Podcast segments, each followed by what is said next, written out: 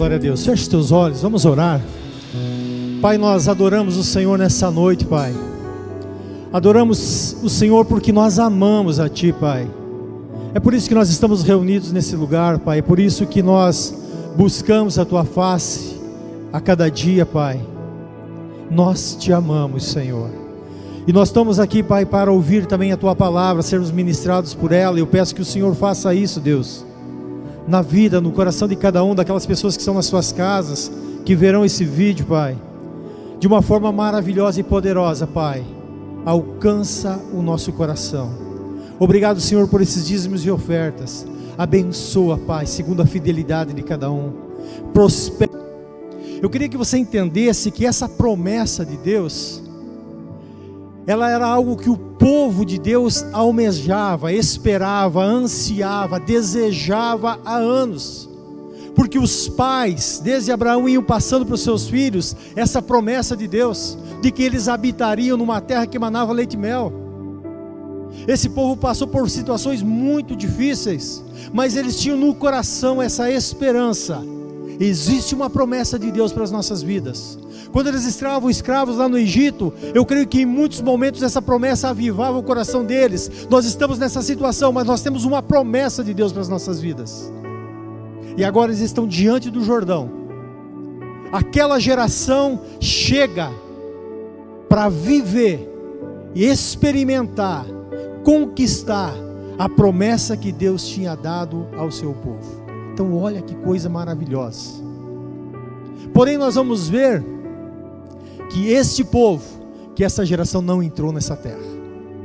E eu quero falar sobre algumas coisas, sabe, queridos, para que nós não cometamos os mesmos erros e venhamos a perder ou deixar de viver todas as promessas que Deus tem para nós. Eu queria contar uma historinha que eu gosto bastante, para mim fazer um paralelo aí com essa com essa história do povo de Israel. O nome dessa história é a bomba d'água. Não sei se você já ouviu mas conta a história de um rapaz que estava perdido no deserto há dias já. Todos os seus suprimentos, tanto de alimento e de água, tinham acabado, e aquele homem estava naquele dia prestes a morrer de sede, sem forças. De longe ele vê um casebrezinho todo arrebentado, como se diria lá no, no interior, uma tapera, só um resto de tábua nas paredes, mas existia ali um pouco de sombra. Esse homem então pensa: eu vou até lá com as últimas forças minhas, vou tentar pelo menos, se eu morrer, morrer na sombra, não nesse sol. E ele vai até lá, se deita na sombra, se recupera um pouco e ele olha ao lado e vê que tem ali uma bomba d'água. Ele se arrasta até aquela bomba e manivela, manivela e não sai água daquela bomba. Aquelas bombas antigas. Tem uns alguns aí que talvez viveram esse tempo. Sabe, meus irmãos, nem sempre você chegava lá na torneirinha, abria e saía água.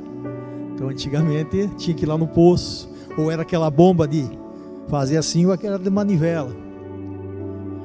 Mas ele olha e tinha uma garrafinha do lado da bomba, e tinha um papel colado nela dizendo assim: para que a bomba funcione, você precisa jogar todo o líquido dentro da bomba. E aí esse homem entra num dilema, num dilema. Porque ele tinha pelo menos um pouco de água. Ele podia tomar aquela água lá, que provavelmente já estava choca, né, ou, chega, ou seja, estragada, azeda talvez, quente, de muito tempo lá parada. Talvez viver mais algumas horas, porque aquela água talvez nem ia fazer muito bem para ele, mas talvez pro, pro, pro, prolongaria a vida dele por mais algum tempo. Ou colocar a água na, na bomba. Então, quando a bomba ficava muito tempo sem usar, você tinha que colocar água para que ela funcionasse. Aquele homem vai, resolve colocar, abre lá a válvula, coloca água e começa a girar aquela manivela. A princípio não sai nada, de repente começa a sair uma aguinha enferrujada, quente, velha. E à medida que ele vai manivelando, vai aumentando aquele fluxo e a água vai limpando e de repente jorra água fresca, boa, saudável. Aquele homem mata a sua sede enche todos os seus cantis, o que ele tinha ali. E ele pega aquela garrafinha, enche novamente para um próximo que viria, e ele coloca embaixo. Funciona mesmo. e vai embora e teve suprimento para muitos dias e conseguiu se salvar. Sabe, queridos, primeira coisa que eu queria que nós entendêssemos: Deus tem promessas para as nossas vidas. Existia uma promessa naquela garrafa lá: se você colocar água, vai na bomba vai sair água, água fresca aí. Mas muitas vezes nós temos dificuldade em acreditar nas promessas de Deus. Eu quero ler com você uma da, uma, algumas das promessas mais é, conhecidas da palavra de Deus. Deixa eu achar aqui. João capítulo 3, 16. Porque Deus amou o mundo de tal maneira que deu seu único filho para que todo aquele que nele crer não pereça, mas tenha vida eterna. Um dos, talvez um dos textos mais conhecidos da palavra. Mas talvez nós não entendemos a importância do que está ali. A palavra de Deus está dizendo que Jesus ele deu a sua vida para que nós tenhamos uma vida além dessa, uma vida com Deus, uma vida muito superior e melhor do que essa. E às vezes nós nos entristecemos porque nós não temos tudo o que queríamos aqui. Ou nós muitas vezes vivemos de forma com que essa vida fosse a única vida, nos esquecendo que Deus tem algo muito superior e isso é uma promessa de Deus para as nossas vidas. E a palavra de Deus diz que Deus vela sobre a sua palavra para cumprir. O que Deus decretou que ele faria, ele fará. Então a vida eterna, uma vida depois da morte, é a realidade. Mas muitas vezes nós estamos com medo, ou duvidando, ou não crendo nisso. Será que vai funcionar? Será que é assim mesmo? Será que se eu derramar o líquido lá eu não vou perder? Eu vou viver isso aqui só, porque é o que eu tenho na minha mão. Sabe, queridos, Deus tem muito mais do que você tem hoje para você o que Deus tem para nós é muito maior. Olha outra promessa, Romanos 8:1. Agora, pois, já nenhuma condenação há para os que estão em Cristo Jesus. Olha que promessa maravilhosa. Deus está dizendo: não interessa o que está lá atrás, não interessa se você errou ou falhou, não pesa mais condenação sobre a tua vida. O dia que nós chegarmos diante de Deus, querido, ele não está lá para nos condenar. Que promessa maravilhosa! Quando nós falhamos com os homens, eles estão sempre prontos a nos acusar. Mas o texto está dizendo que diante de Deus, para aqueles que estão em Cristo Jesus, não existe mais condenação. Olha que tremendo. Outra promessa tremenda Romanos 8, 23, sabemos que todas as coisas cooperam juntamente para o bem daqueles que amam a Deus, daqueles que são chamados, segundo a sua justiça. Todas as coisas cooperam para o bem daqueles que amam a Deus. Queridos, quantas vezes esse texto me sustentou? De olhar para situações que pareciam totalmente difíceis e impossíveis, mas entender que todas as coisas cooperam para o bem daqueles que amam a Deus. Isso é promessa de Deus. Outra promessa, Salmo 37, 4 e 5. Agrada-te do Senhor, Ele satisfará o desejo do teu coração. Entrega o teu caminho ao Senhor, confia nele, o mais Ele fará. Agrada-te do Senhor, e Ele satisfará o desejo do teu coração. Isso é promessa. Deus tem prazer em satisfazer o desejo do nosso coração. Agora, queridos, eu preciso entender que as promessas de Deus, elas estão à disposição. A promessa da terra prometida, de conquistar, de viver numa terra que manava leite e mel, numa terra que seria uma benção para aquele povo, estava à disposição deles. Deus preparou aquela terra para eles. Deus colocou aquele povo diante do Jordão para atravessar o Jordão e conquistar aquela terra. Agora eu preciso entender, querido, que a promessa de Deus, ela tem uma contrapartida da nossa parte. Todas. Estudiosos dizem que a palavra de Deus contém, a Bíblia contém mais de 3.500 promessas de Deus. Outro já falou que, a palavra, que tem mais de 35 mil, eu não sei quantas tem, mas tem promessas, muitas promessas para nós, e elas estão à nossa disposição. Se eu não estou vivendo as promessas de Deus, eu não tenho que olhar para Deus e nem para o outro, eu tenho que olhar para mim, porque a promessa de Deus ela tem um preço. Olha as promessas que nós lemos ali. Porque Deus amou o mundo de tal maneira que Ele deu o seu Filho único para que todo aquele que nele crer não pereça, mas tenha vida eterna. Para quem que Deus deu o seu Filho único? Para quem que Ele preparou a vida eterna? Para todo aquele que nele crê. Quem não crê tem essa vida eterna? Não. Não foi para todo mundo. É para aquele que nele crê. Então tem uma contrapartida. Eu preciso crer nisso. Eu preciso crer nessas promessas de Deus. Eu preciso crer que Deus tem algo muito maior do que essa pequena vida aqui. Como disse Moisés, essa vida aqui, é, ela passa, vai a 80, 100, 80, 90 anos. O que passar disso aí, cansaço, enfado. Essa pequena vida que nós nos agarramos tanto. Eu preciso crer que Deus tem algo muito maior. Nenhuma condenação há para quem? Para aqueles que estão em Cristo Jesus. Mas e para quem não está em Cristo Jesus? A Bíblia diz que já está condenado. Palavra de Deus. Então tem uma parte minha.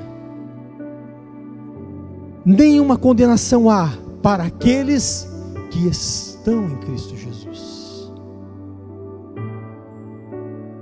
Todas as coisas cooperam juntamente para o bem de quem? Daqueles que amam a Deus Quanto eu amo a Deus? Quanto eu amo a Deus? Todas as promessas de Deus estão vinculadas a algo da minha parte. Confia no Senhor de todo o teu coração e não te estribes no teu próprio entendimento. Reconhece em todos os teus caminhos e Ele endireitará as tuas veredas. A palavra de Deus está dizendo que Deus vai endireitar o meu caminho, Ele vai tirar as pedras de tropeço, os laços do passarinheiro, Ele vai me abençoar. Mas o que ele está dizendo? Entrega primeiro o teu caminho a Ele, confia nele, e aí o mais Ele fará. As promessas de Deus estão vinculadas à nossa, à nossa atitude, às nossas ações, aquilo que nós fazemos, queridos. Existe um preço a pagar. O grande problema, queridos, é que nós queremos receber as promessas de Deus, mas não queremos fazer a nossa parte. Esse povo, o povo de Israel, ele estava mal acostumado. Deus tinha, lá no Egito, quando eles estavam escravos, trazido as pragas para, de uma certa forma, forçar o faraó a libertar eles, as dez pragas. Aí Deus abre o mar para que eles passem em terra seca. Aí ele fecha o mar e mata os seus inimigos. Aí eles entram no deserto e Deus faz sair água da rocha. Aí eles tinham fome, Deus manda um maná todos os dias. Aí eles queriam carne, Deus manda codornizes. Aí o sol do deserto assolava eles, Deus colocou a nuvem da sua presença para protegê-los. Aí eles sentiam frio à noite. Deus coloca a coluna de fogo para aquecer eles. Aí Deus coloca eles diante da promessa. E agora diz: vocês precisam conquistar. Agora vocês precisam fazer a parte de vocês. O que, que aconteceu? O povo retrocedeu. Sabe, às vezes nós estamos mal, acostumados. Nós achamos que nós, se nós dobrarmos nossos joelhos e pedirmos apenas, Deus vai fazer algumas coisas sim. Mas tem coisas que se eu não der a contrapartida, se eu não pagar o preço, eu nunca vou viver. Tem promessas de Deus que eu nunca vou viver na minha vida se eu não estiver disposto a pagar o preço. Se eu não estiver disposto a abrir mão daquela água podre que muitas vezes nós estamos tomando. Às vezes nós seguramos aquela garrafa de água choca na nossa mão, querido, e Deus está dizendo: joga na bomba para você experimentar a minha promessa e nós nos seguramos naquilo. Não, eu não largo. É o que eu tenho, é a minha segurança.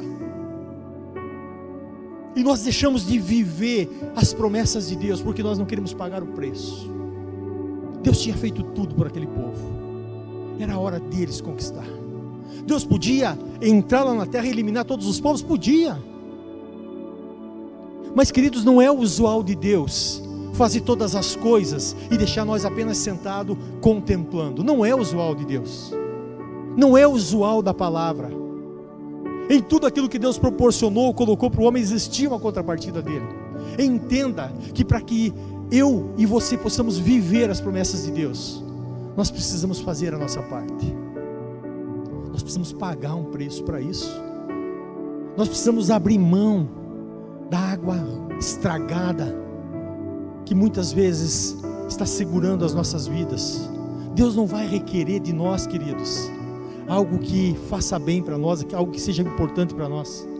Bem pelo contrário, o que Ele vai requerer de nós é aquilo que está estragando as nossas vidas, aquilo que pode comprometer. Mas quando Ele pede algo de nós é porque Ele quer jorrar água viva, é porque Ele quer dar algo maior, e nós precisamos estar dispostos a pagar o preço. Todas as promessas de Deus, queridos, elas estão vinculadas também à nossa atitude.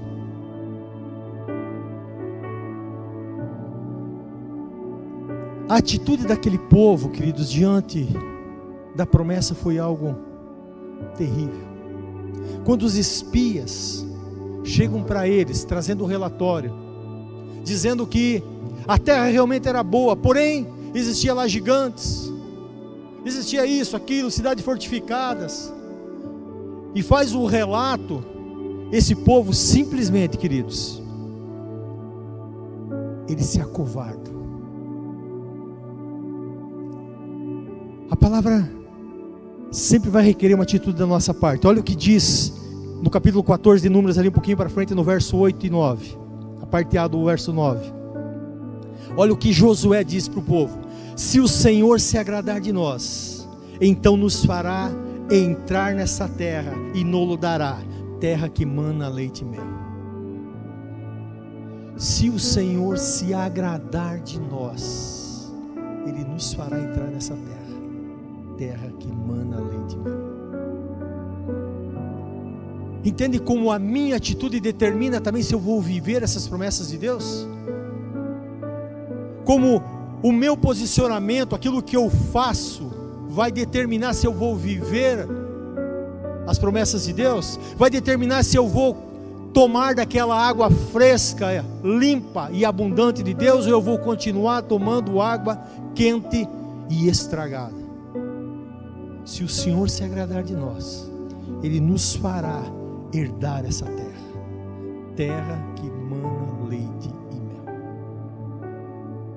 O quanto Deus tem se agradado de mim, o quanto Deus tem se agradado de você, querido. Esse povo, a atitude deles desagradou completamente a Deus. Eu queria que você lesse ali o verso 14, capítulo 14, verso 1 ao 4, que diz assim, ó: quando não é, quando nós não entendemos as ações de Deus, nós reclamamos. Olha o que o povo disse. Leia lá comigo, 14:1. Levantou-se, pois, toda a congregação e gritou em alta voz. E o povo chorou aquela noite. Todos os filhos de Israel murmuraram contra Moisés e Arão. E toda a congregação lhes disse: Tomara tivéssemos morrido no Egito, ou mesmo nesse deserto e porque nos traz o Senhor a esta terra para cairmos a espada e para que nossas mulheres e nossas crianças sejam por presa? Não seria melhor voltarmos para o Egito? Diziam uns aos outros: Levantemos um capitão e voltemos para o Egito. Quando o relatório da terra é trazido, e infelizmente dez daqueles espias, eles se deixaram levar e eles começam a inflamar o coração do povo.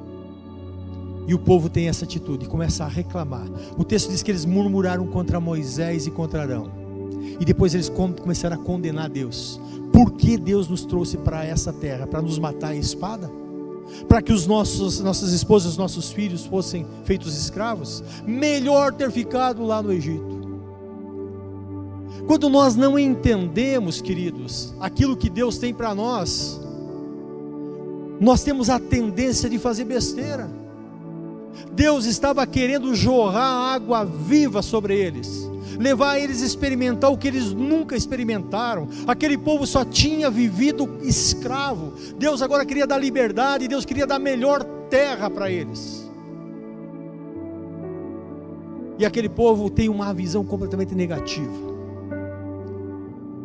A atitude daquele povo foi, em vez de glorificar Deus por aquilo que Deus, por ser a geração que iria experimentar a promessa de Deus, eles começam a murmurar contra Deus.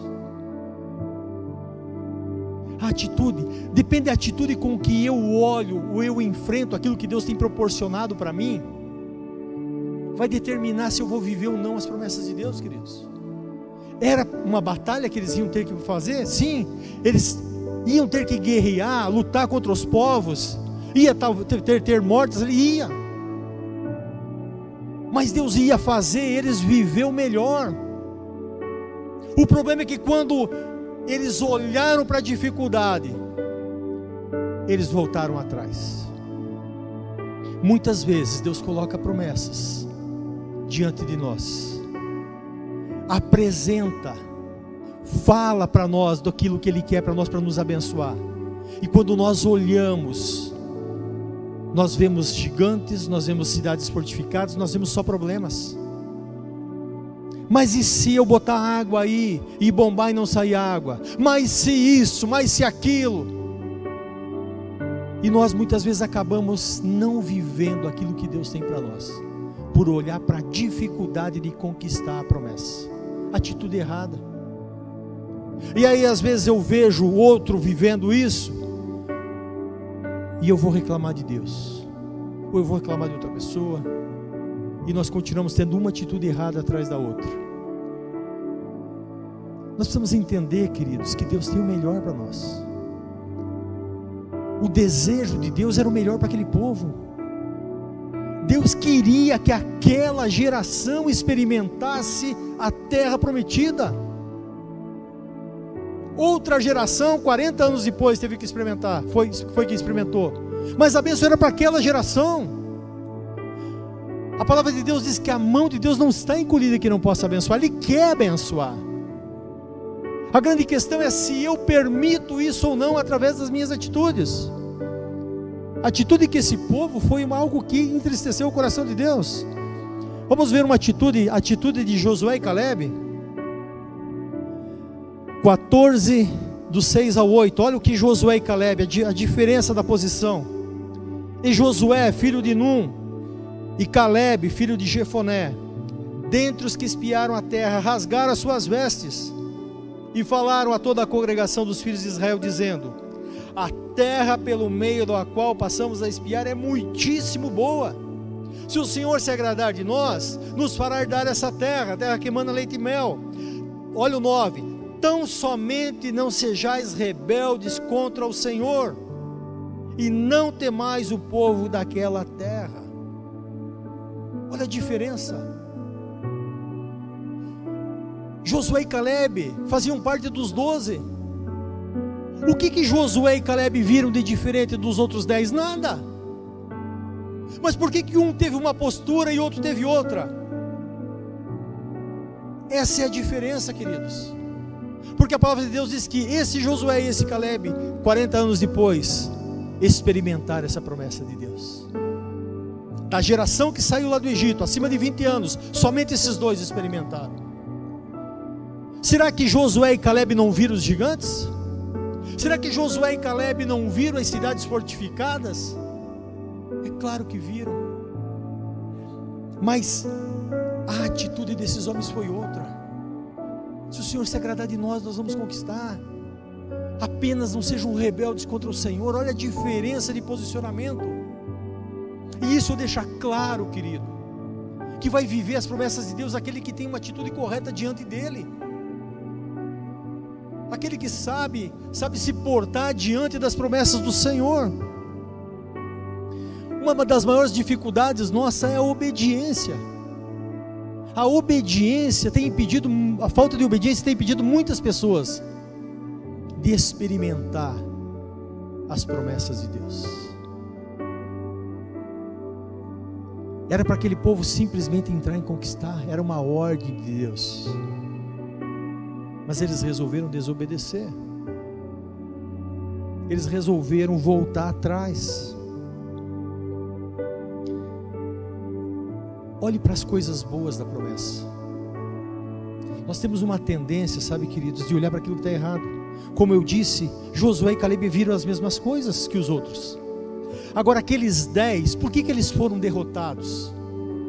Na sua esperança, porque eu não creio que quando eles saíram para espiar a terra, eles saíram derrotados, já incrédulos, já pensando em voltar para o deserto, não, porque havia uma expectativa gerada no coração daquele povo. Então eu creio que esses dez espias que tiveram a visão negativa, eles também criam, eles saíram eufóricos, e o texto diz que eram príncipes de cada tribo, então não era qualquer um que Moisés enviou. Eram pessoas que conheciam a Deus, eram líderes, cabeça das suas tribos. Eles foram derrotados porque olharam o negativo da promessa. Em vez de eles ficarem olhando para a terra que era muitíssimo boa, como disse Josué e Caleb. Quando eles narram, eles dizem: a terra é muitíssimo boa. Em vez de eles olhar para aquilo que Deus tinha falado, essa terra manda leite e mel. Eles foram olhar para quê? Para os gigantes e para as cidades fortificadas. Foi isso que deteu o olhar deles. Muitas vezes Deus coloca coisas diante de nós, queridos, nós a olhar as dificuldades. Pô, mas isso vai me custar muito. Mas eu vou ter que fazer isso, vou ter que fazer aquilo. Entenda que não existe promessa sem uma contrapartida. Vai ter um preço mesmo.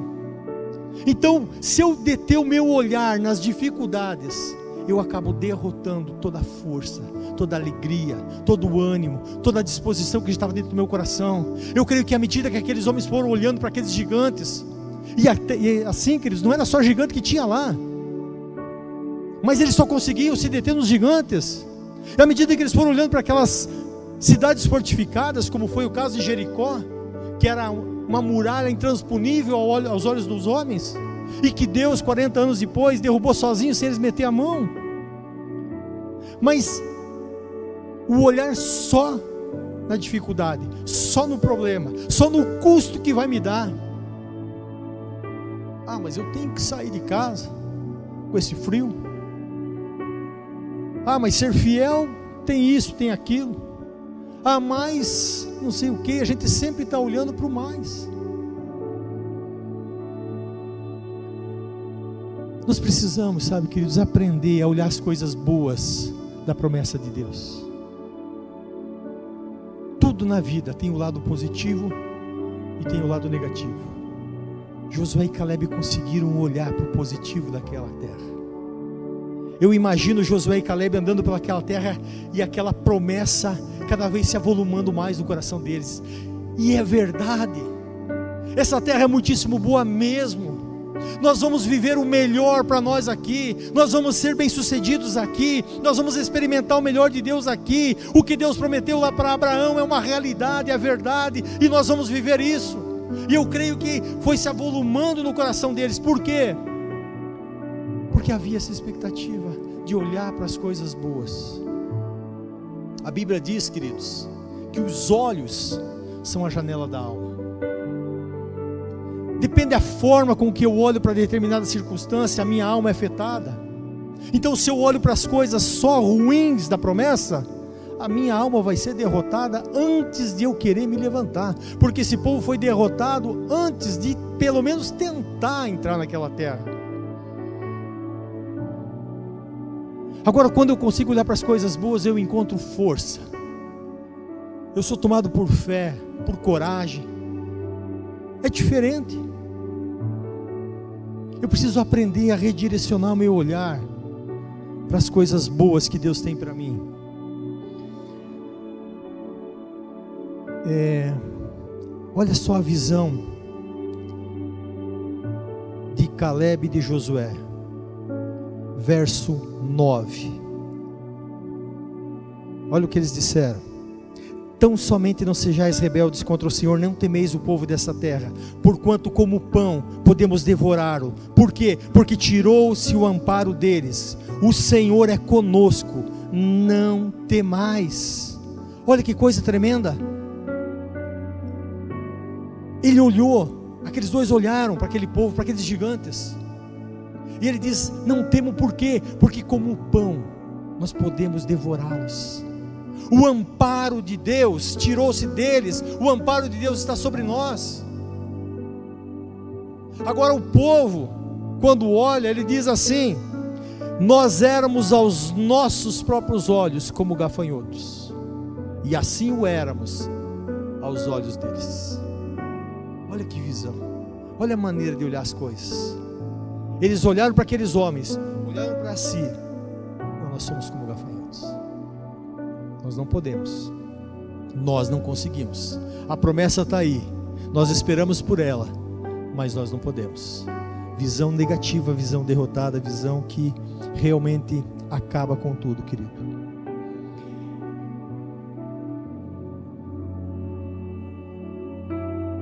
Ah, deixa eu pegar o, o texto aqui. Não se diminua. Nós temos uma tendência, como esse texto que eu falei agora, de nos diminuir. Nós éramos aos nossos olhos como gafanhotos, e assim éramos aos olhos deles como que eles sabiam que eles eram como gafanhotos aos olhos deles? Porque eles não chegaram a conversar ou ouvir daquele povo que eles eram gafanhotos. Porque se eles tivessem contato com aquele povo, eles tinham sido mortos. Então eles não tiveram contato com eles. Então, da onde saiu a ideia de que aos olhos daqueles homens eles eram como gafanhotos? Ou seja, não eram nada. Eles iam ser esmagados, eles dizem, como gafanhotos. Sabe, nós somos amados de Deus, queridos. Às vezes nós não temos, não temos ideia de quem nós somos diante de Deus e nós nos diminuímos. O problema de se diminuir é, é que nós nos acomodamos com a água choca. Não, essa água aqui está boa. Afinal de contas, eu estou conseguindo sobreviver com ela. Eu já estou acostumado a tomar essa água sem sabor, essa água que pode até não me dar vida, mas está me mantendo aí. Sabe, se acomodar é perder as promessas de Deus. Aquele povo preferiu o conforto de voltar para o deserto e ficar ali, do que se levantar e enfrentar aquela situação, enfrentar a batalha. Porque se diminuiu, se acomodou, olhou para si e viu que não era nada que Josué, para Josué e Caleb, eles eram, os inimigos eram como pão e pó e podiam ser devorados? Porque eles eram melhores? Porque eles eram mais fortes que os outros dez? Não. Porque eles entendiam que nenhum daqueles gigantes era maior do que seu Deus. Porque eles entendiam que neles podia não haver força necessária para derrubar aquelas muralhas. Neles poderia não haver força para derrubar todos aqueles gigantes, mas existia um Deus que deu uma promessa e que não volta atrás das suas promessas, que não é homem para que minta, como diz a Bíblia.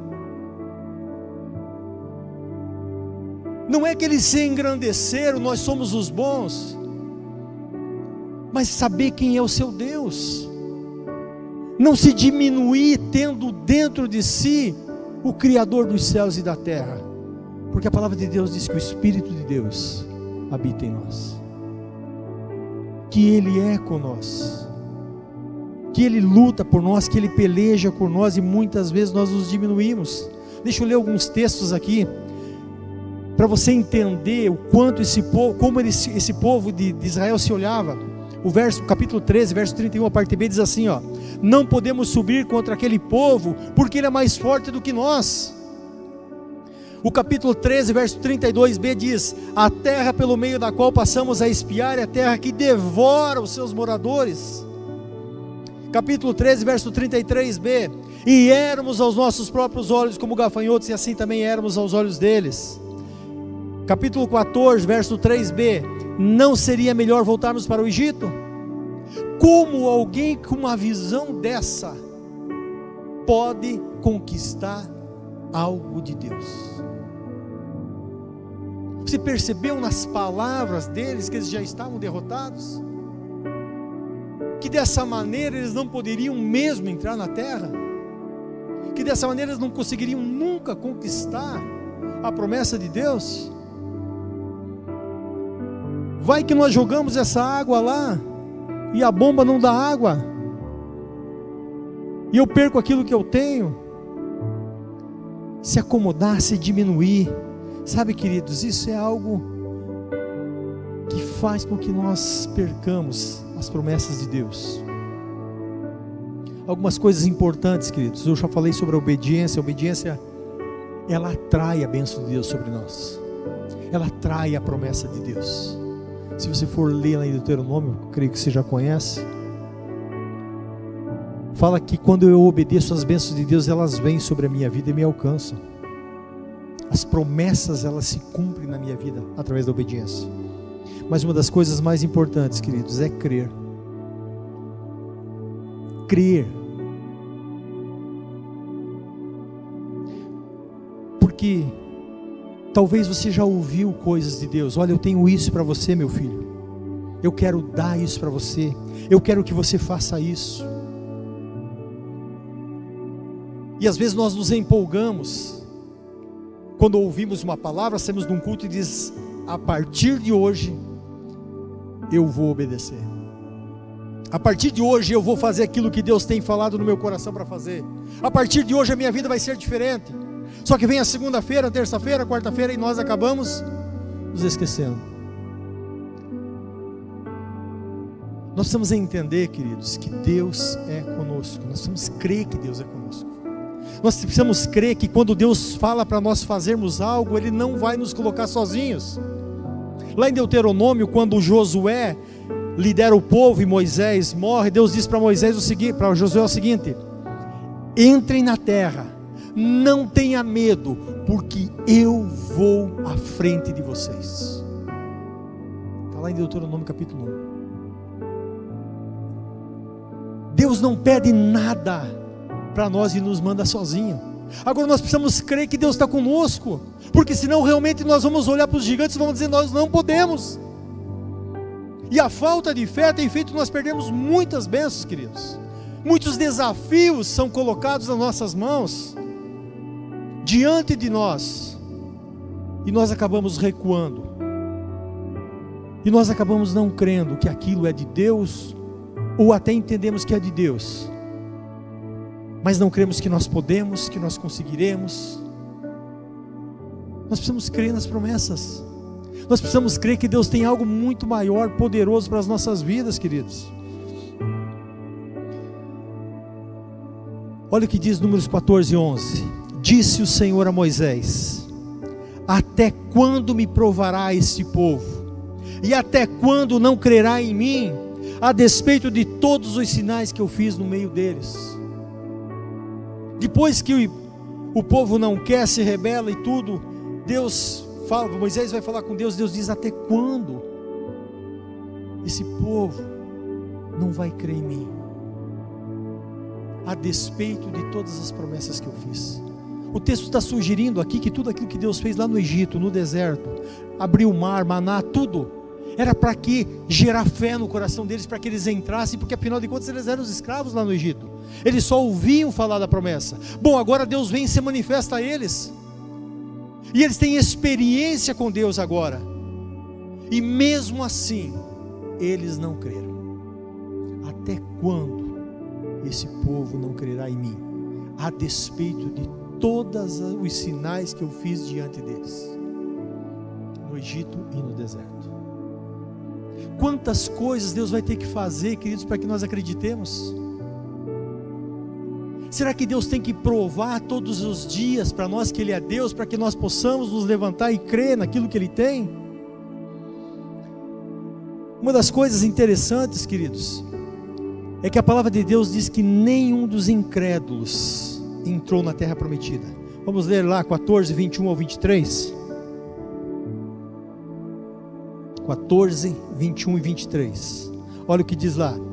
Porém, tão certo como eu vivo, aqui Deus está falando, e como toda a terra se encherá da minha glória, nenhum dos homens que, tendo visto a minha glória e os prodígios que fiz no Egito e no deserto, todavia me puseram à prova já por dez vezes, não obedeceram a minha voz, nenhum deles verá a terra que com juramento prometi aos seus pais. Sim, nenhum daqueles que me desprezaram. Olha que palavras fortes. Nenhum daqueles que não creu.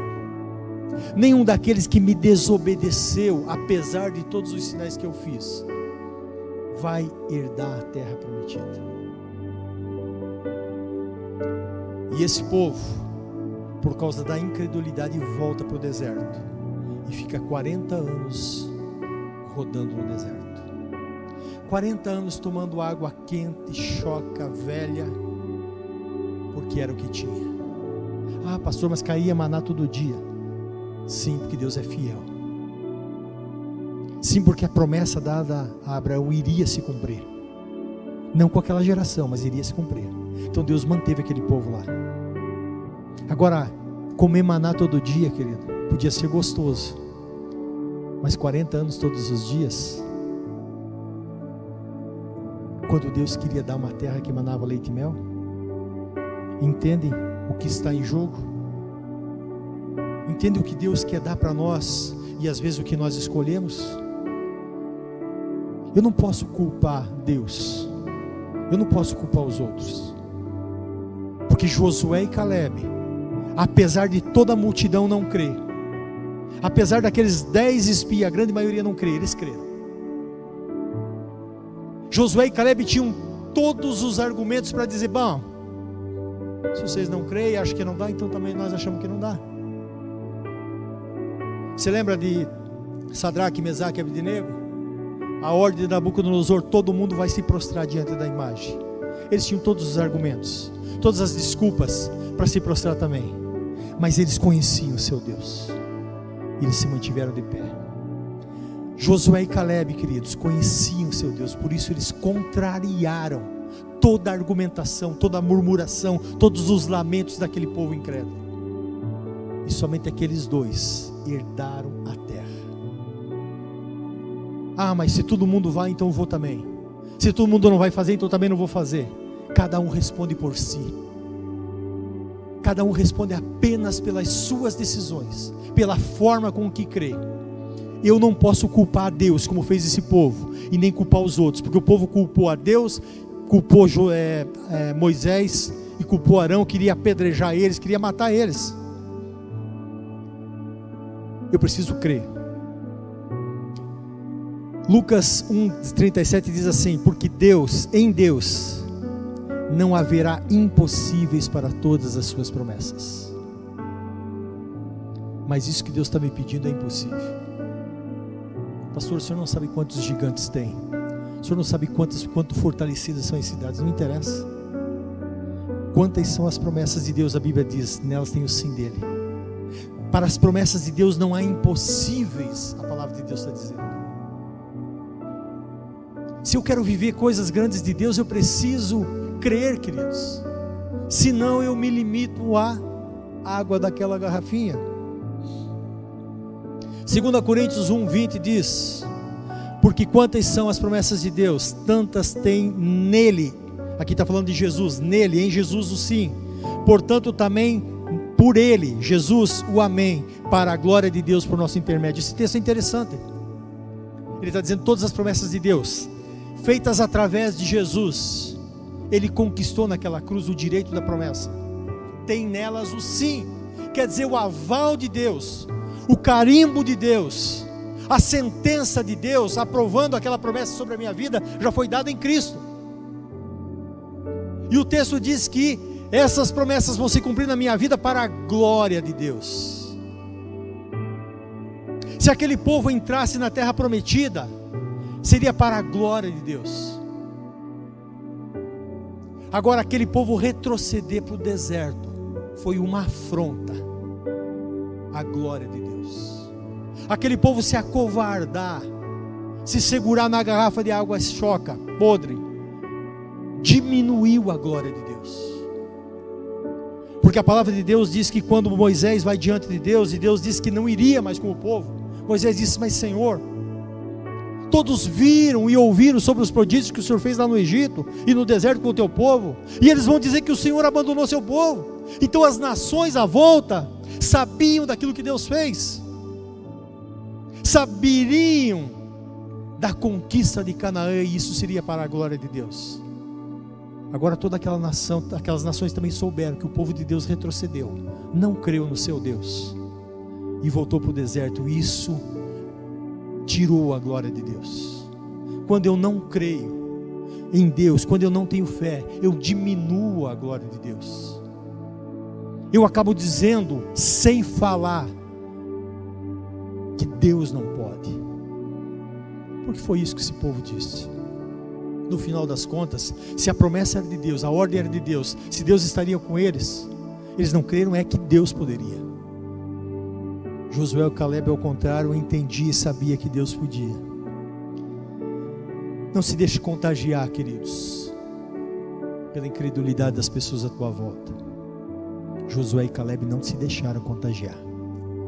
E olha que eram dez espias contra dois. Olha que era uma multidão blasfemando contra dois. Mas aqueles homens não se deixaram contaminar. Por isso não há desculpa. A última palavra, uma decisão, a última decisão é minha. Como eu falei, queridos, Deus não precisa provar que nós somos que Ele é Deus. Lá quando Jesus ele morre pelos nossos pecados, ele ressuscita, ele aparece para os discípulos. Mas na primeira vez que ele aparece, Tomé não estava junto com ele, não estava junto com os seus discípulos. Quando Tomé chega, os discípulos dizem: Olha, o Mestre ressuscitou e apareceu. Tomé diz assim: Se eu não ver com os meus olhos, não tocar ali na ferida da mão dele, no lado dele, onde a lança feriu, de modo algum eu crerei. Muitas vezes nós queremos que Deus, sabe, faça manobras, espetáculos, que Deus se materialize na minha frente e diga: Sou eu que estou te mandando, chacoalhe nós, eu vou com você, vamos, eu vou te pegar no colo, eu vou te levar. Nós queremos que Deus prove que Ele é Deus. Tomé disse: Se eu não tiver prova, de modo nenhum eu crerei. Qual que é o problema disso? Olha o que Jesus falou para Tomé. João 20, 29. Disse Jesus: Porque viste e creste, bem-aventurado aqueles que não viram, mas creram. Josué e Caleb não tinham visto a derrota daquele, daqueles gigantes, não, não tinham visualizado que Deus derrubaria as muralhas de Jericó, mas eles creram. Bem-aventurado aquele que crê sem ver. Creia nas promessas de Deus, querido. Creia que Deus tem o melhor para mim e para você. Creia que as promessas dele são maravilhosas para nós. Creia em tudo aquilo que a palavra de Deus diz. Não deixe que nada, e principalmente o medo, impeça você de experimentar as promessas de Deus. O que impediu aquele povo de viver naquela terra, de experimentar tudo que Deus tinha, foi o medo. O medo de abrir mão da segurança. Aqui no deserto, pelo menos, nós não temos nenhum inimigo. Aqui Deus está dando maná, aqui tem água da rocha, tem a coluna, tá bom. Tem a garrafinha de água, tá bom. Para que, que eu vou me meter com os gigantes? Para que, que eu vou lutar contra cidades fortificadas? Medo. O medo tem impedido muitas vezes de nós herdarmos a promessa de Deus. Como eu falei, toda promessa ela tem um desafio, ela tem uma contrapartida e não quero dizer que vai ser fácil. Não é fácil, não foi fácil para aquele povo 40 anos depois de conquistar aquela terra. Eles deram umas pisadas na bola lá também, em algumas maneiras, em algumas situações eles foram derrotados. Foram anos lutando contra os povos daquela terra para conquistar. Mas conquistaram mas viveram a promessa de Deus. Não tenha medo daquilo que Deus tem para você, querido. Por que, que nós temos facilidade em nos agarrar naquilo que traz segurança, naquilo que é bom, naquilo que é fácil, mas nós temos dificuldade em avançar para o desafio?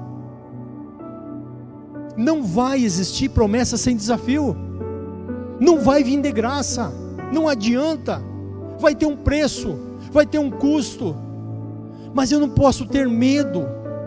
Eu não posso ter medo de olhar para as pessoas e dizer: não, eles são gigantes e eu sou aí um gafanhoto. Essa situação vai me derrubar, vai me derrotar. Medo. E o medo tem estragado muito, querido. Quando eu tenho medo, eu tiro o foco da promessa. O medo obscura a promessa. Foi o medo que tirou toda aquela aquele desejo que estava no coração daqueles dez espias e do povo. Foi o medo que ofuscou. Foi o medo que diminuiu Deus. O medo no coração daqueles homens.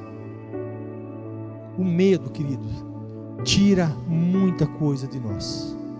Entenda, o único que pode comprometer as promessas de Deus para a tua vida, para a minha vida, sou eu e é você. Só eu posso comprometer. Só você pode comprometer as promessas de Deus para você. Josué e Caleb não comprometeram a promessa deles, eles viveram.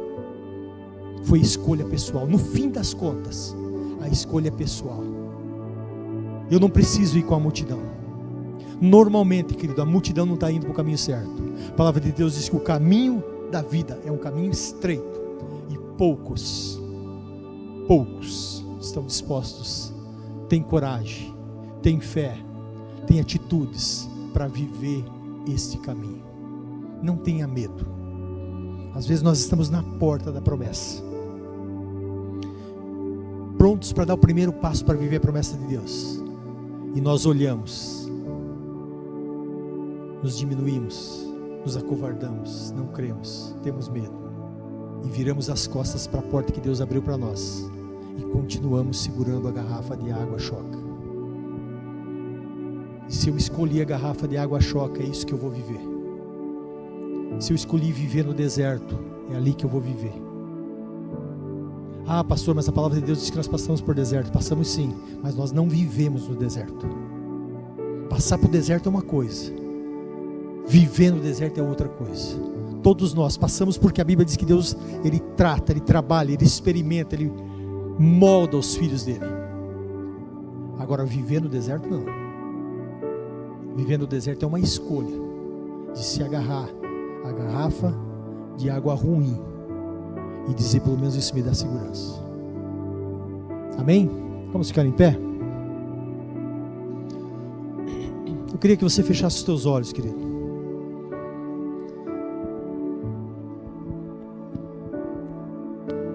Você aí na tua casa também. Fecha os olhos. Eu não sei se Deus falou no teu coração ou o que Ele falou, mas eu queria que você entendesse que Deus tem uma terra prometida para você para você. Tem para tua família, tem para a igreja do Senhor, tem muitas, mas ele tem uma específica para você. E depende de você viver a promessa de Deus, querido.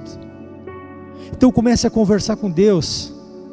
Se por acaso você está aí incrédulo, com medo, tendo atitudes que não condiz, está de alguma forma comprometendo ou você tem tentado se segurar naquela água, naquela garrafinha, vivendo coisas pequenas de Deus e você não quer isso, fala com Deus. Sabe, querido, você tem acesso a Ele. Ele está aqui, isso é uma promessa da palavra também. Que onde nós estivermos reunidos no nome dele, Ele estaria conosco. Então fala com Ele. Diz para Deus aquilo que você quer. Diz para Ele aquilo que você quer experimentar dele entendendo que Ele tem coisas grandes para você, entendendo que Ele tem o melhor para você. Peça perdão a Deus pela incredulidade, por muitas vezes se agarrar nas coisas pequenas, deixando as coisas grandes de Deus de lado, por simplesmente ter uma visão, às vezes, do negativo em vez do positivo, de ter uma visão de medo, de incredulidade, sei lá. Fala com Deus. E diz para Ele que você quer viver a tua terra prometida. Que você quer viver aqui nessa terra já o melhor dele. Ele quer que nós comamos e vivamos o melhor aqui já. Pai, nós nos colocamos diante do Senhor, Deus. E eu quero te agradecer, Pai. Eu quero te louvar, eu quero te adorar, porque o Senhor tem promessas poderosas e maravilhosas para as nossas vidas. O que o Senhor tem para nós, Pai, é muito maior do que nós podemos pensar ou imaginar. O que o Senhor quer que nós vivamos, Pai, é tão alto, é tão excelente, é tão maravilhoso, que nós não conseguimos conceber, Pai. Agora, Deus, nós somos pequenos e sozinhos nós não conseguimos nada, Pai. Nós só conseguimos viver a miséria de nos agarrarmos naquela garrafa de água estragada e achar que aquilo é o melhor para nós. Quando o Senhor tem coisas maravilhosas. Abre os nossos olhos, Pai que nós tenhamos a visão de Caleb e Josué e possamos contemplar a promessa do Senhor para nós, Pai, e possamos ser contaminados pelo Senhor, inflamados pelo Senhor, agitados no nosso interior para viver e desejar essa promessa, Pai, que nós não nos contentemos com o pouco, mas que nós só estejamos satisfeitos, Pai, vivendo dia a dia a tua promessa, Pai e quando nós estamos falando de promessa, Pai, nós estamos falando muito mais do que coisas, Pai. As tuas promessas vão além de coisas. É muito maior, Pai. Nos ajuda a viver, Pai, a plenitude da promessa do Senhor para nós. Em nome de Jesus. Amém.